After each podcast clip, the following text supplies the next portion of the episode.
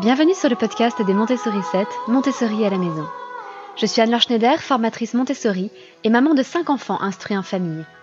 Ma mission, c'est d'aider les parents, les assistantes maternelles, bref, tous ceux que dans notre communauté nous appelons des souricettes, à mettre en pratique la philosophie Montessori chez eux, avec leurs enfants ou les enfants qu'ils gardent.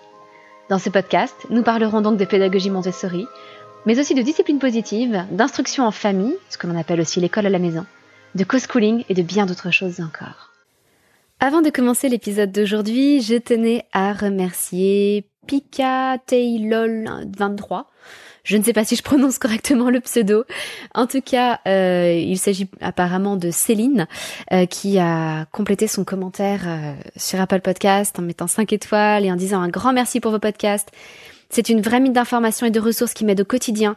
J'ai particulièrement apprécié le sujet sur la discipline positive, la question de l'encouragement et les alphas. Bravo pour tout ce travail et encore merci. Et Céline a donc complété ensuite. Elle dit Je complète mon commentaire pour vous remercier de la qualité de votre travail. L'épisode sur les rituels qui permettent la spontanéité m'a beaucoup parlé et m'a donné de nombreuses pistes à mettre en pratique à la maison. Je faisais déjà quelques petites choses et vraiment tout ce que vous dites résonne particulièrement en moi. Un grand bravo à votre petite Aliénor pour cette belle récitation. Merci et je lui transmettrai. Hein. PS, je n'arrive pas à noter directement l'épisode, mais je l'ai partagé à des mamans que je connais. Merci infiniment Céline. Effectivement, il ne me semble pas qu'on puisse noter directement les épisodes. Euh, en tout cas, ça dépend peut-être des plateformes de podcast. Mais merci beaucoup aussi bien de ma part que de celle d'Aliénor. Euh, je vais lui transmettre, bien sûr, euh, ce retour. Je pense qu'elle sera très fière. C'était donc sa première intervention sur les ondes, on va dire. Et, et je pense que c'était une belle expérience pour elle, même si elle n'en gardera probablement aucun souvenir plus tard, parce qu'elle n'a que 4 ans. Si vous aussi, vous avez envie de soutenir ce podcast, si vous y trouvez votre compte, si vous pensez qu'il est utile, n'hésitez pas à faire comme Céline et à partager directement un épisode avec d'autres parents en leur envoyant le lien et à laisser une note et un avis sur votre plateforme de podcast préférée si elle le permet. Euh, en tout cas, c'est possible sur Apple Podcast. Donc n'hésitez pas à, à vous connecter sur Apple Podcast pour le faire. Aujourd'hui, nous allons parler davantage des bébés. C'est un thème que je n'aborde pas forcément souvent, euh, mais aujourd'hui nous allons parler des tout petits et de ce qui se passe vers les âges d'à peu près 6-7 mois. En effet, vers 6-7 mois apparaît souvent chez le bébé ce que l'on appelle l'angoisse de séparation. C'est une période où l'enfant ne veut plus quitter nos bras, euh, il pleure dès qu'on quitte la pièce, on a énormément de mal à le confier à un autre adulte, et franchement, on a l'impression qu'on va vivre le reste de notre vie avec une petite sangsue, alors très mignonne hein, au demeurant pour une sangsue, éternellement scotchée à nous. Alors je voudrais tout de suite vous rassurer. Si vous êtes en pleine période de l'angoisse de séparation, c'est une période normale du développement du bébé. Si tout va bien, cette période finit par passer au bout de 4-5 mois. Euh, et elle peut se passer de façon plus ou moins facile euh, si on applique quelques conseils ou quelques astuces que je voudrais justement partager avec vous aujourd'hui pour pouvoir faciliter cette période et aider votre enfant à dépasser cette angoisse de séparation. Je sais à quel point ça peut être difficile à vivre et surtout lorsque c'est notre premier enfant, eh bien souvent on ne sait pas trop comment s'y prendre. Déjà on ne sait pas si c'est normal, donc oui, c'est normal, rassurez-vous. Et ensuite, qu'est-ce qu'on fait? Parce qu'on a quand même besoin de pouvoir vivre pendant ces 4-5 mois, on a quand même besoin de pouvoir à certains moments confier notre bébé et euh, faire certaines activités sans lui accrocher à nous. Donc aujourd'hui, je vais partager avec vous six idées pour vous aider à atténuer l'angoisse de séparation de votre bébé et que lui et vous passiez cette période au mieux. Alors la première idée, la première chose que vous pouvez faire, et ce dès la naissance, c'est de sécuriser votre bébé en amont. Plus votre bébé aura un attachement, on appelle ça un attachement sécure vis-à-vis de vous, plus il sera certain euh, de pouvoir compter sur vous, plus il pourra plus tard se séparer de vous. Alors comment sécurise-t-on un enfant, un bébé? Eh bien ça passe par tout ce qui peut se rattacher au maternage proximal. Ça peut être de porter son bébé, si on ne peut pas le porter dans les bras, de le porter en écharpe, de privilégier ce type de mode de portage. Alors, il y a l'écharpe, il y a des porte-bébés pour tout petits qui sont physiologiques, qui sont adaptés. Euh, même dans les écharpes, il y a une très grande variété entre les slings, les écharpes traditionnelles, etc. Donc tout ce qui est portage peut aider notre enfant à se sécuriser plutôt que la poussette ou le landau. Sécuriser notre enfant, c'est aussi répondre à ses besoins aussi rapidement que possible. Alors je sais bien que on fait ce qu'on peut, mais lorsque votre enfant pleure parce qu'il a besoin de quelque chose, parce qu'il a faim, parce qu'il a soif, parce qu'il a besoin d'un câlin, parce qu'il est fatigué, pour tout un tas de raisons, parce que sa couche est sale, dites-vous que plus vous allez répondre rapidement à votre enfant, plus vous êtes en train d'investir pour le futur et plus vous êtes en train de faciliter les séparations ultérieures. Ça peut vous aider à voir les choses d'une façon un peu plus positive que de vous dire Oh, c'est pas vrai, il est encore en train de pleurer. Mais qu'est-ce qu'il veut encore? Je vais prendre cinq minutes parce que là, je, je ne peux pas répondre tout de suite. Ça peut vous encourager à, au contraire, faire l'effort de répondre aussi vite que possible en vous disant que vous êtes en train de rendre un profond service à vous-même dans le futur. Euh, la maman que vous serez dans le futur vous remerciera infiniment.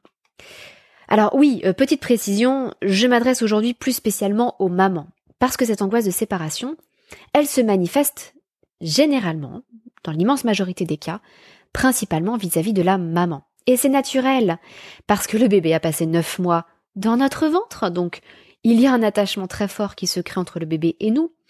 Il faut se dire que pendant ces neuf mois, il a connu notre odeur de l'intérieur, donc il reste attaché par l'odeur aussi euh, lorsqu'il naît. Euh, si vous allaitez, il y a évidemment encore une autre forme de lien qui se crée, et de manière générale, le bébé forme un lien d'attachement très fort avec sa maman dès le départ. Ne serait-ce que parce qu'il a ces neuf mois de pro, neuf mois ou un peu plus ou un peu moins, euh, de proximité avant la naissance avec la maman. Et par ailleurs, je parle vraiment des bébés dans cet épisode et je ne parlerai pas des difficultés de séparation qui peuvent intervenir plus tard, à 2, 3, 4 ans. Même si vous pourrez sans doute appliquer des idées assez similaires également dans ce genre de cas. Par exemple, le fait de sécuriser l'enfant. Ça reste un principe valable, quel que soit son âge. Donc voilà, ne soyez pas surpris si je m'adresse essentiellement aux mamans, mais les papas, vous allez voir que vous avez aussi votre rôle à jouer, donc je vous invite à continuer à écouter cet épisode. Première étape donc, sécuriser l'enfant autant que possible, par le portage, par la, réponse rapide à ses besoins, en le prenant dans les bras, en lui adressant des paroles réconfortantes, etc. etc. Beaucoup d'amour. Deuxième étape, et c'est peut-être la plus importante, commencer par nous rassurer nous-mêmes.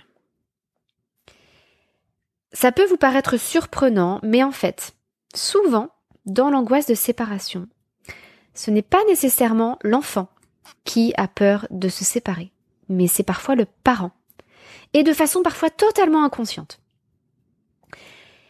Il y a eu une expérience très intéressante qui a été faite par l'unité Petite Enfance et Parentalité Vivaldi à Paris. Euh, ils ont écrit tout un article qui est disponible sur le site euh, du Cairn, et je, je vous mets le lien de cet article dans les notes de cet épisode. Ils ont créé un groupe thérapeutique parents-enfants pour essayer d'aider les familles à vivre cette angoisse, à mieux vivre cette période de l'angoisse de séparation. Et justement, ce sont leurs observations. Euh, donc dans, dans le, ce groupe thérapeutique, le principe c'était que au moins la maman et l'enfant arrivaient dans une salle d'accueil avec des jeux qui étaient toujours les mêmes, très stables. Et puis à un moment, il y avait donc une séparation. Euh, et ce qui est intéressant d'ailleurs, c'est que c'était les enfants qui accompagnaient leurs parents dans une autre salle. Les enfants laissaient les parents dans cette salle et les enfants revenaient dans la salle d'accueil avec les jeux.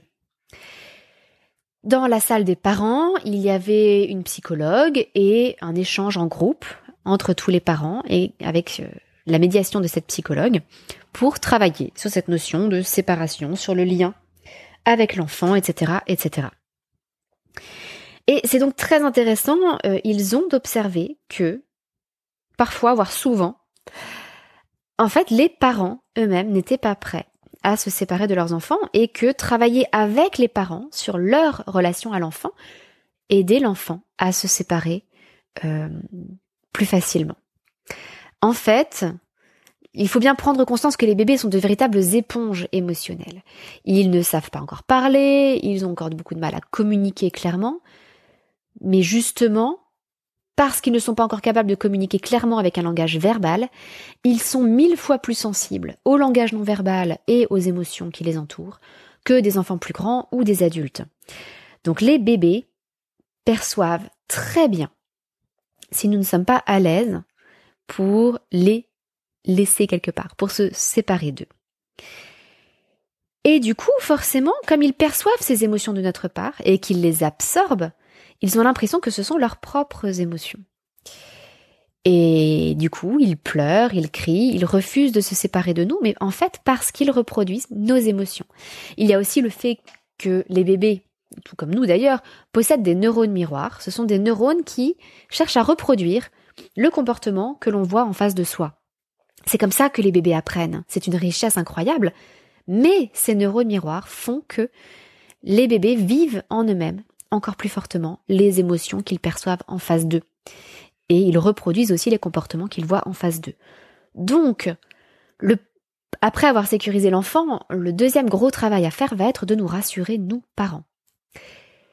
Et je tiens à faire une grosse précision. Si vous avez déjà écouté un temps soit peu mes podcasts, si vous me connaissez un tout petit peu, vous savez que je ne suis pas là en train de chercher à vous culpabiliser. Je ne vous apporte pas ces informations pour vous dire, vous voyez, en fait, si votre enfant ne veut pas se séparer, c'est de votre faute. Déjà parce que ça n'est pas toujours le cas. Parce que parfois, on est vraiment prête à se séparer à 100%. On, on ne rêve que de ça. D'avoir un moment à soi tranquille. Mais aussi euh, parce que même si c'est le cas, souvent c'est inconscient et donc ça n'est pas de votre faute. Simplement, le fait de savoir que c'est peut-être un élément de réponse, une cause possible à cette angoisse de séparation, ça va vous aider à avancer, à résoudre les choses. Et il n'y a aucun intérêt à culpabiliser, ça n'est absolument pas de votre faute. Si vous avez des difficultés à vous séparer de votre enfant, euh, c'est plutôt le signe que vous l'aimez très très fort. Euh, simplement, si vous prenez conscience qu'en fait ce n'est pas nécessairement votre enfant qui a peur, mais vous, ça peut vous aider, vous aussi, justement, à mieux accepter la séparation, puisque euh, vous allez peut-être prendre conscience que votre enfant, lui, a de fortes chances de bien la vivre, cette séparation, et qu'il n'y a pas de raison que ça se passe mal. Donc vraiment, encore une fois, je ne cherche pas à vous faire culpabiliser. Le but est simplement de vous rassurer, au contraire, sur la compétence de votre enfant à vivre cette séparation. Et votre compétence à vous aussi à vivre cette séparation. Alors vraiment, je vous invite à, lire cet article euh, si vous avez quelques minutes. Il est un peu long, mais il est passionnant. Avec quelques études de cas, à lire cet article de, du groupe thérapeutique de l'unité Vivaldi. Euh, vous allez les voir tout ce qu'ils avaient mis en place et qui était très intéressant pour aider les parents et les enfants à se séparer. Alors comment pouvons-nous nous rassurer nous-mêmes? Nous les mamans surtout. La première chose, c'est peut-être de commencer par confier l'enfant à quelqu'un en qui on a toute confiance. Quelqu'un de sûr. Quelqu'un qui justement nous rassure. Ça peut être notre conjoint, ça peut être nos propres parents, peut-être nos beaux-parents, euh, une sœur, une amie très proche. Voilà, quelqu'un qui nous met en confiance, qui saura nous rassurer, euh, quelqu'un qui n'a pas peur de garder un bébé déjà, peut-être quelqu'un qui a un peu d'expérience. Tout ça, ça peut nous aider à faire davantage confiance. L'idée est aussi d'y aller très progressivement. Peut-être de commencer par confier l'enfant, euh, le bébé, à cette personne de confiance, simplement pour que nous, nous puissions faire autre chose dans la maison. Et puis, essayer peut-être de nous éloigner un peu plus ensuite, mais simplement pour faire une petite course d'un quart d'heure, vingt minutes, et puis voir comment ça se passe. Et y aller comme ça progressivement pour que nous-mêmes, nous soyons rassurés, nous puissions voir qu'avec de petites séparations, notre enfant le vit, peut-être avec un petit peu de difficulté au départ, et puis qu'ensuite il le vit bien, et qu'on se retrouve et que tout va bien.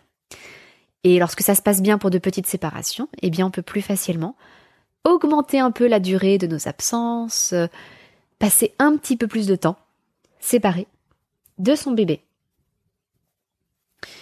Peut-être que ça peut être aussi quelqu'un qui nous enverra une petite photo pour nous rassurer lorsque nous serons éloignés.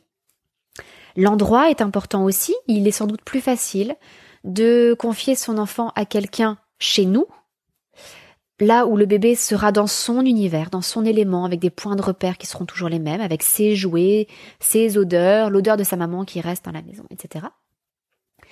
Et seulement plus tard, euh, commencer à le confier à des personnes à l'extérieur. Alors, je sais que ça n'est pas toujours possible et que euh, beaucoup de mamans reprennent le travail dès les trois mois du bébé à peu près, et donc euh, leur enfant peut être déjà gardé à la crèche. Et souvent, ça se passe bien justement les premiers mois parce qu'il n'y a pas forcément encore cette angoisse de séparation. Ça n'est pas encore la phase où l'enfant se dit qu'il est distinct de sa maman. Et parfois, on, voit donc pointer cette période vers les 6-7 mois de l'enfant, alors que l'enfant est déjà gardé par une assistante maternelle ou en crèche et que ça se, passe, ça se passait bien jusque-là.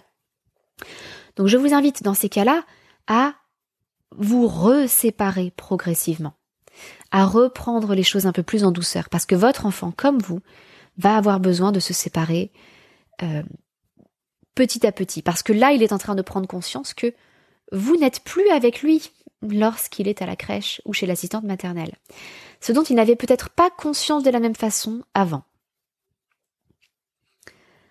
Donc voilà, allez-y progressivement. Faites attention à la personne à qui vous allez le confier, augmentez progressivement la durée, N'hésitez pas à demander à la personne de vous envoyer une petite photo ou une petite vidéo pour vous rassurer. Le tout dans un endroit où le cadre sera familier à votre enfant. Ça, c'est le deuxième grand point pour vous rassurer, vous, vous la maman en premier. Et je vous disais donc que vous pouviez confier votre enfant à une personne sûre, une personne de confiance. C'est le troisième point que je voudrais aborder, le rôle du papa il serait, alors s'il y a un papa, il serait effectivement formidable que ça puisse être lui le tiers de confiance. Alors ça n'est pas toujours possible pour tout un tas de raisons. Euh, les parents peuvent être, vous pouvez être séparés.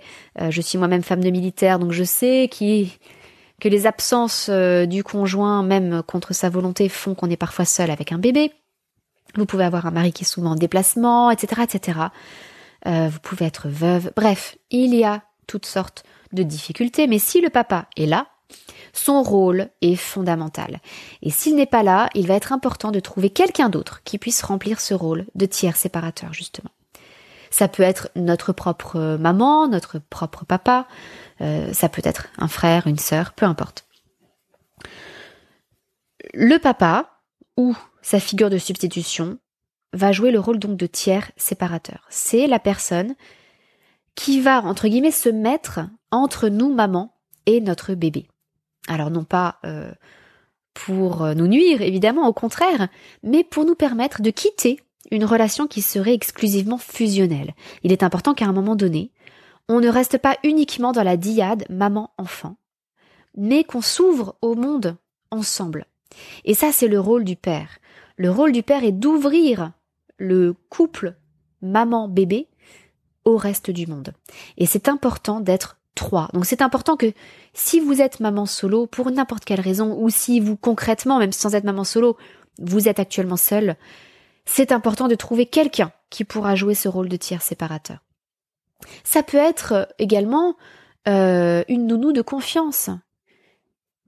Quelqu'un qui va pouvoir garder votre enfant et à qui vous allez transférer justement un peu de cette euh, forme d'autorité parentale. Il est donc important que le papa ou la personne qui va jouer ce rôle de tiers séparateur joue pleinement son rôle. Pour ça, ça veut dire que nous, maman, nous devons le laisser faire. Nous devons lui accorder notre confiance. Nous devons accepter qu'il ne fasse pas les choses rigoureusement à notre manière. Et nous devons le laisser apprendre, le laisser passer du temps avec le bébé, le laisser faire des erreurs. Et accepter qu'il vienne petit à petit, doucement, nous séparer de notre bébé, n'est pas pour briser notre relation, simplement au contraire pour l'ouvrir au reste du monde. Vous vous doutez bien que toute relation trop fusionnelle n'est pas bonne, et qu'à un moment ou à un autre, toute relation doit garder une ouverture sur le monde. C'est pareil dans le couple, d'ailleurs. Donc ça, c'est là le troisième point important, c'est le rôle du papa, le rôle du tiers séparateur. Quatrième idée pour faciliter ces séparations, le fameux doudou. Alors le doudou, on l'appelle en, termes un peu techniques un objet transitionnel, euh, puisque c'est un objet qui va faciliter la transition entre deux espaces, par exemple entre la maison et l'endroit où il est gardé, entre deux personnes, la maman et le papa, la maman et une personne qui va garder l'enfant, etc. C'est un objet qui a été étudié par Winnicott, qui était pédiatre et psychanalyste. Et c'est quelque chose de très intéressant d'ailleurs qui avait été relevé dans l'unité euh, Petite enfance et parentalité Vivaldi, euh, le, groupe thérapeutique dont je vous parlais, qui aidait les, les, parents euh, à se séparer de leurs enfants dans de bonnes conditions. Il remarquait que souvent les familles dans lesquelles il y avait des difficultés à se séparer, il pouvait y avoir une multitude de doudous, qui en fait n'étaient pas des vrais doudous. C'est vraiment la différence entre le doudou, qui est le, euh, le seul et l'unique objet transitionnel, et les autres peluches, ou les autres petits bouts de tissu qui peuvent servir de doudou. Le, le doudou devient d'une certaine façon assez unique. Il, devient euh, investi d'un rôle très fort par l'enfant. L'odeur du doudou va être importante, etc., etc. Et donc souvent dans les familles où la séparation se passait mal, euh, il n'y avait pas vraiment un doudou, où le doudou changeait à chaque fois, etc. Alors c'est délicat parce que c'est pas quelque chose que l'on peut transmettre de force à notre enfant. Souvent c'est l'enfant qui choisit son doudou et ça n'est pas toujours ce que l'on voudrait. Par exemple chez nous, euh, pour, euh, pour l'une de nos enfants, le doudou a été un de mes pulls de grossesse. Pourquoi? Parce qu'une nuit, euh, c'est tout ce que j'avais à lui donner qui avait mon odeur. Donc j'ai mis ce pull de grossesse qui avait mon odeur que j'avais porté, que je portais encore parce que mon ventre était encore un petit peu conséquent. Et je le lui avais mis par-dessus son oreiller comme une thé d'oreiller. Et en fait, elle a gardé ce pull comme son doudou. Donc j'ai perdu mon pull dans l'affaire. Ça n'était pas très pratique parce qu'il traînait tout le temps au sol, il devenait mais immonde. Mais c'est ce qu'elle avait choisi, alors qu'elle avait des peluches, qu'elle avait des, des doudous qui avaient des formes de doudous. Vous voyez ce que je veux dire? Euh, Des choses qui étaient prévues pour être des doudous, mais les enfants choisissent ce qui a notre odeur et ce qui est euh, ce qui les rassure eux le plus. Alors, ça n'a pas forcément besoin d'être une peluche, ça peut être effectivement un vêtement, un t-shirt à nous. Dans tous les cas, le rôle de l'odeur est très important. Donc, si vous voulez essayer de proposer un doudou à votre enfant, je vous recommande de dormir avec vous-même pendant une nuit, par exemple, afin que ce doudou s'imprègne de votre odeur. Parce qu'il y a un lien très très très fort au niveau olfactif entre un bébé et sa maman, puisque dans le ventre de la maman, déjà, le bébé sent l'odeur de sa maman par l'intérieur. Nous avons une odeur particulière qui est l'odeur du liquide amniotique, qui dépend de ce que l'on mange, qui dépend de tout un tas de choses, et cette odeur, l'enfant la retrouve également sur notre peau. D'où l'intérêt donc de garder près de soi, près de nous, maman, euh, le doudou qu'on va proposer à notre enfant pendant une ou deux nuits, afin qu'il soit investi de cette odeur. Et d'où l'intérêt aussi de ne pas laver trop fréquemment ce doudou, sauf si vraiment il devient trop sale. Quatrième euh, suggestion pour réussir à se séparer plus facilement, euh, dans de meilleures conditions, avec son enfant, c'est d'abréger le moment du départ, ou plutôt de ne pas le prolonger outre mesure. En effet, souvent quand on a du mal à se séparer, et ben on essaie de prendre un temps supplémentaire, de faire un câlin en plus, et encore un câlin en plus, et de faire des bisous, et de... Et en fait, faire traîner les choses risque au contraire de renforcer l'angoisse chez notre enfant. Si l'enfant perçoit que pour nous c'est quelque chose de normal de se séparer un petit peu, ça va le rassurer, parce que pour lui ça va rester dans la normalité des choses. Si au contraire on en fait tout un monde, et qu'on prolonge le moment du départ, on risque de renforcer chez lui cette angoisse. Donc même si vous voyez que votre enfant commence à manifester peut-être par son regard euh, un peu un peu d'anxiété à vous voir partir, souvent il vaut mieux ne pas prolonger outre mesure le moment des adieux, nous éloigner et laisser la personne en charge de notre enfant, donc ça peut être le papa, ça peut être euh, un grand-parent, ça peut être euh, quelqu'un qui garde l'enfant, gérer la situation et rassurer l'enfant. Quitte à ce que nous revenions très peu de temps après, peut-être un quart d'heure après. Mais il est important de ne pas prolonger outre mesure ces moments parce que ça risque au contraire de venir renforcer l'angoisse de notre enfant qui se dit « Oh là là, Qu'est-ce que c'est que ces adieux interminables? Est-ce que ça veut dire qu'elle va s'absenter pour toujours et je ne vais plus jamais voir ma maman? Et là, tout d'un coup, l'angoisse monte. Alors que si on en fait quelque chose de normal, une petite séparation, avec un petit bisou, un câlin, je t'aime très fort, à tout à l'heure, les choses se passent souvent beaucoup mieux. Et je dis ça pour vous rassurer, vous derrière aussi. Euh, l'idée n'est pas d'abandonner votre enfant qui hurle. Euh, au contraire, c'est vrai que plus on abrège ces petits moments d'adieu, plus il y a des chances que vous laissiez derrière vous un enfant peut-être un peu tracassé, peut-être un peu inquiet, mais qui va rapidement être rassuré, plutôt que de laisser un enfant absolument euh, terrifié et en larmes, parce qu'il se dit qu'il ne va plus jamais vous revoir.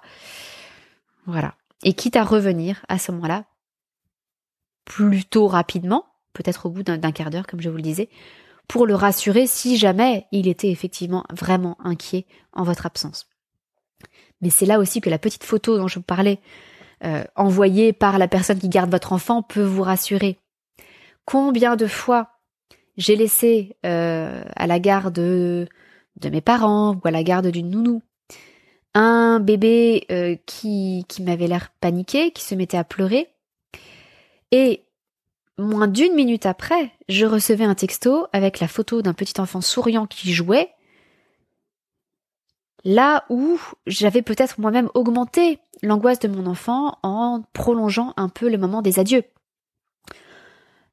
Donc n'hésitez pas à demander ça à la personne qui garde votre enfant, à demander à vous rassurer, surtout si vous voyez que vous laissez votre enfant et qu'il n'est pas encore vraiment rassuré. Ainsi, vous, vous serez rassuré, et comme je vous l'ai dit, c'était le point numéro 2, votre enfant qui est une éponge émotionnelle va être également plus rassuré les prochaines fois où vous allez le confier à quelqu'un. Vous voyez, on tourne en boucle. Et euh, sixième idée pour vous aider à faciliter ces moments de départ, ces moments de transition, travailler la notion de permanence de l'objet. La permanence de l'objet, c'est le fait que si vous laissez un objet quelque part, vous pouvez revenir une heure après, il sera toujours là. Un objet ne disparaît pas dans le vide. Et c'est pareil pour les personnes. Même si maman s'en va, elle ne va pas disparaître pour autant. Ça n'est pas parce que je ne la vois pas qu'elle n'existe plus. C'est ça la permanence de l'objet. Ça paraît évident, mais en fait c'est quelque chose qui s'apprend pour les tout petits. Les tout petits, c'est très amusant les expériences qu'on peut faire sur les vraiment des nouveau-nés. Euh, on peut comprendre ce qui se passe dans leur cerveau en observant leur regard. Et euh, on fait des petites expériences, par exemple en mettant devant eux une balle dans une boîte. Ils ne voient plus la balle, elle est dans la boîte. Et puis, un peu plus tard, on rouvre la boîte et on sort la balle. Eh bien, les bébés sont surpris. Ils sont surpris, ils ne s'y attendent pas, les tout petits. Parce que pour eux, à partir du moment où la balle a disparu de leur champ de vision, elle a totalement disparu, elle n'existe plus. Et donc c'est quelque chose que l'on apprend en fait. Et ça, on peut le travailler avec différentes activités et en particulier euh, des choses proposées par la pédagogie Montessori. Vous avez des boîtes de permanence de l'objet. Euh, il y a toute une progression avec différentes boîtes que vous pouvez travailler. Euh, vous avez par exemple une boîte où on met euh, une petite pente, vous avez une balle, comme une, imaginez comme une petite maison avec un trou au-dessus, on met la balle dans le trou et la balle roule sur la pente et sort de la petite maison toute seule. Donc là, on travaille la permanence de l'objet à l'échelle d'une demi-seconde. Entre le moment où on met la, balle dans la boîte et le moment où elle ressort, c'est à peine si l'enfant voit disparaître la balle. Donc c'est une première étape. Et vous avez d'autres boîtes comme ça petit à petit, euh, avec des tiroirs, où l'enfant va voir disparaître la balle et il peut aller vérifier dans le tiroir qu'elle est toujours là. Tout ça, ça va aider l'enfant à travailler la permanence de l'objet. Si vous cherchez boîte de permanence de l'objet sur euh, Montessori, vous allez en trouver quelques exemples. Euh, et je pourrais vous mettre quelques liens d'ailleurs dans la description de, euh, de cet épisode du podcast. Vous pouvez également simplement jouer à coucou caché. Il n'y a pas besoin de matériel pour ça, mais c'était également une activité Montessori autour de la permanence de l'objet. Coucou caché, on se cache derrière ses mains, on dit caché, coucou, et on ouvre les mains. Et puis on se cache derrière un meuble, mais peut-être en laissant dépasser un petit bout, en laissant dépasser un bras, pour que l'enfant sache qu'on est bien là derrière, et on fait coucou. Et c'est très important de beaucoup jouer à coucou caché, mais on le fait souvent naturellement d'ailleurs. Hein. Dans cette tranche d'âge-là, entre 6-7 euh, mois et 12 mois, où notre enfant justement n'est peut-être pas encore tout à fait à l'aise avec cette notion de permanence de l'objet. Euh, coucou caché, ça va rassurer aussi l'enfant sur le fait que même si vous disparaissez, vous allez revenir. Ce sont des micro-séparations que l'enfant va vivre et qui vont le préparer à des séparations un peu plus grandes. Mais là, il sait qu'il n'y a pas de danger. La séparation est trop courte pour qu'il ait le temps de s'inquiéter. Ça ne dure que quelques dixièmes de seconde, quelques secondes, et vous allez pouvoir ensuite prolonger un petit peu. Et souvent, vous allez remarquer que les enfants aiment beaucoup justement jouer à coucou caché dans cette période-là. Et lui aussi, bien sûr, peut se cacher. Et vous allez pouvoir le chercher. Surtout que généralement, à cet âge-là, ils, se cachent très mal, ils sont en train de rigoler comme des dératés. Euh, donc vous les entendez à, à 100 mètres à la ronde. Euh, mais justement, le but n'est pas de bien se cacher. Le but est de se rassurer. Le but est de partager un moment de complicité et de prendre conscience qu'on ne disparaît pas lorsqu'on se cache. Donc n'essayez surtout pas de trop bien vous cacher parce que là vous risquez vraiment de perturber votre enfant qui risque d'être très malheureux et de beaucoup pleurer. Ça n'est absolument pas le but de faire une vraie partie de cache-cache. Ça vous pourrez le faire plus tard quand ils seront plus grands et ça les amusera beaucoup. Mais dans cette tranche d'âge-là, avant un an, on fait des faux coucou cachés. Mais c'est très efficace pour les aider à comprendre cette notion de permanence de l'objet. Une dernière idée d'activité, c'est le tunnel. Vous pouvez prendre un petit tunnel où votre enfant peut ramper, peut-être vous aussi vous pouvez ramper, et donc euh, travailler le fait que bah, quand vous vous êtes dans le tunnel, il ne vous voit plus, mais vous sortez de l'autre côté. Et lui aussi, il peut rentrer dans le tunnel, il ne voit plus ce qu'il y a autour de lui, mais il va en sortir et redécouvrir la pièce autour de lui qui n'aura pas bougé. Voilà, tout ça va aider votre enfant à se rassurer, à s'apaiser, et on vit forcément beaucoup mieux les séparations lorsqu'on sait que derrière, on va se retrouver, qu'il y aura forcément des retrouvailles. Alors je vous récapitule les six idées que je vous propose pour faciliter cette période d'angoisse de séparation. Premièrement, en amont, sécuriser l'enfant autant que possible, le porter, répondre à ses besoins rapidement, etc., etc. Deuxièmement, commencer par nous rassurer nous-mêmes, surtout la maman. Peut-être confier l'enfant d'abord à quelqu'un à qui l'on fait totalement confiance, en y allant très progressivement, quelqu'un qui nous enverra une petite photo, euh, le tout dans un endroit où le cadre sera toujours à peu près le même, voire idéalement dans la maison de l'enfant, dans le domicile de l'enfant.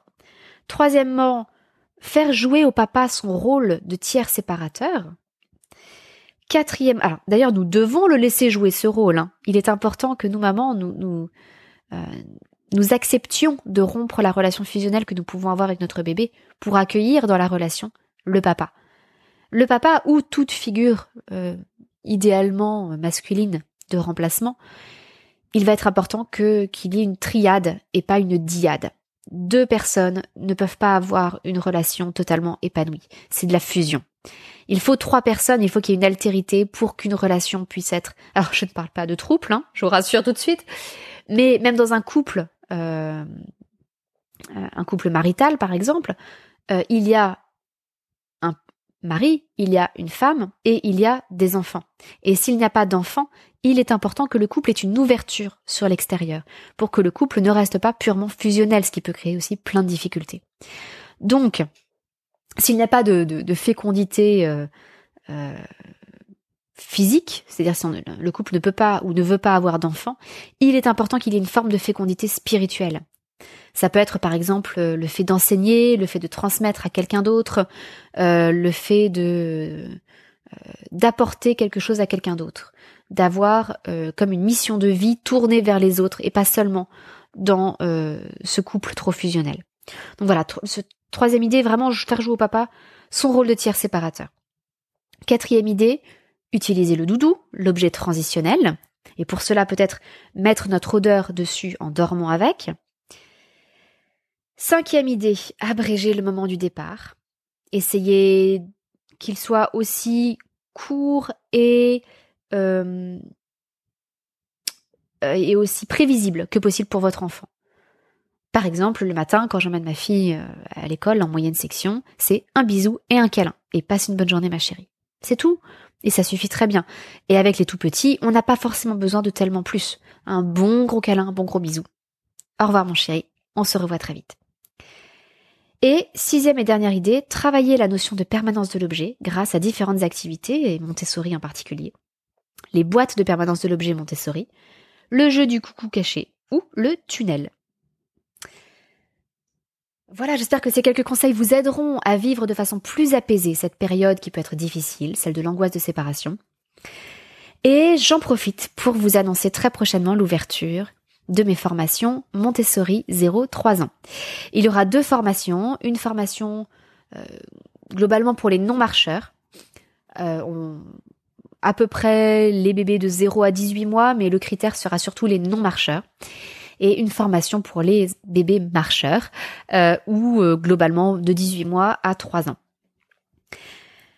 Euh, ça va être formidable, j'ai vraiment hâte de, de, vous ouvrir tout ça pour vous montrer comment on peut accompagner ces merveilleuses années avec toute la richesse de la pédagogie Montessori. Alors il y aura aussi bien des vidéos un peu plus théoriques qui aborderont des notions comme celle-ci, celle de l'angoisse de séparation, avec tout ce dont j'ai pu vous parler, les, les notions aussi de, de psychologie et du développement de l'enfant dont on a besoin, euh, ce qui est un objet transitionnel, le doudou, pourquoi l'enfant a du mal à se séparer, etc. Et des présentations d'activités pratiques, comme les fameuses boîtes de permanence de l'objet, euh, comme ces petits jeux du coucou caché, du tunnel, qui développent aussi la motricité, etc., etc. Donc ce sera une formation très complète. Et j'en ai déjà parlé il y a quelque temps euh, dans la vidéo des projets des Montessori 7. En fait, je prévois. Alors, j'ai fait une petite erreur quand j'ai parlé des projets. Euh, j'avais dit que euh, j'ouvrirais la formation à titre gracieux à certaines personnes euh, en échange de, de, vidéos de leurs enfants en train de faire certaines activités pour pouvoir illustrer justement davantage cette formation. Surtout que les enfants entre 0 et 3 ans évoluent tous de façon très différente. Vous en, avez, vous en avez certains qui se développent très vite au niveau de la motricité, d'autres beaucoup plus vite au niveau du langage. Et du coup, il m'est difficile de vous montrer uniquement un exemple d'enfant, sachant que vous allez avoir des, cas très différents. Avec des, des, certains enfants qui marchent très tôt, d'autres qui parlent très tôt. Les choses vont donc être très différentes. Le souci, c'est que j'ai regardé un petit peu toutes les vidéos dont j'allais avoir besoin et que très honnêtement, je ne vais pas pouvoir ouvrir la formation gratuitement euh, à alors j'ai besoin d'un nombre assez conséquent de vidéos. Je ne peux pas demander à une seule famille de tourner euh, sans vidéo. Donc je vais avoir besoin d'un certain nombre de familles euh, pour, enfin je vais avoir besoin de l'aide d'un certain nombre de familles et malheureusement je ne vais pas pouvoir euh, offrir gracieusement cette formation à autant de familles.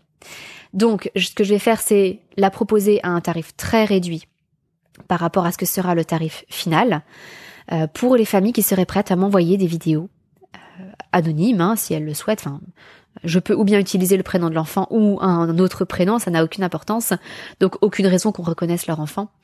Donc pour les familles qui voudraient bien m'envoyer des vidéos de leurs enfants en train de, faire certaines des activités de la formation, euh, eh bien voilà, on pourra faire comme une sorte de contrat où je propose la formation à un tarif très réduit. Donc ça, ça va arriver très très vite dans les semaines qui viennent. Donc je vous invite à rester attentif. Et si vous voulez être tenu au courant, je vous invite à vous inscrire au Terrier des Montessori 7, qui est notre communauté gratuite.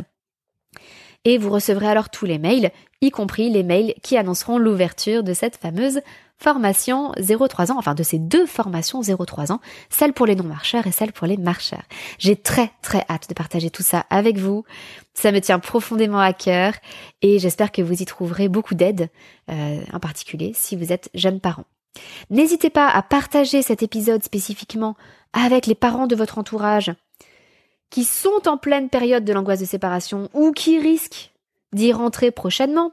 Si vous avez des familles dans votre entourage qui ont de jeunes bébés, c'est le moment ou jamais de leur donner un petit coup de main en leur envoyant le lien de ce podcast. Croyez-moi, euh, quand on est parent pour la première fois, c'est précieux d'avoir accès à des ressources qui nous rassurent, qui nous disent que oui, c'est normal, que ça va passer et qui nous expliquent comment on peut faire passer ces difficultés plus rapidement. Un immense merci à tous je vous souhaite une excellente semaine et je vous dis à très bientôt. Votre petite sourisette, Anne-Laure.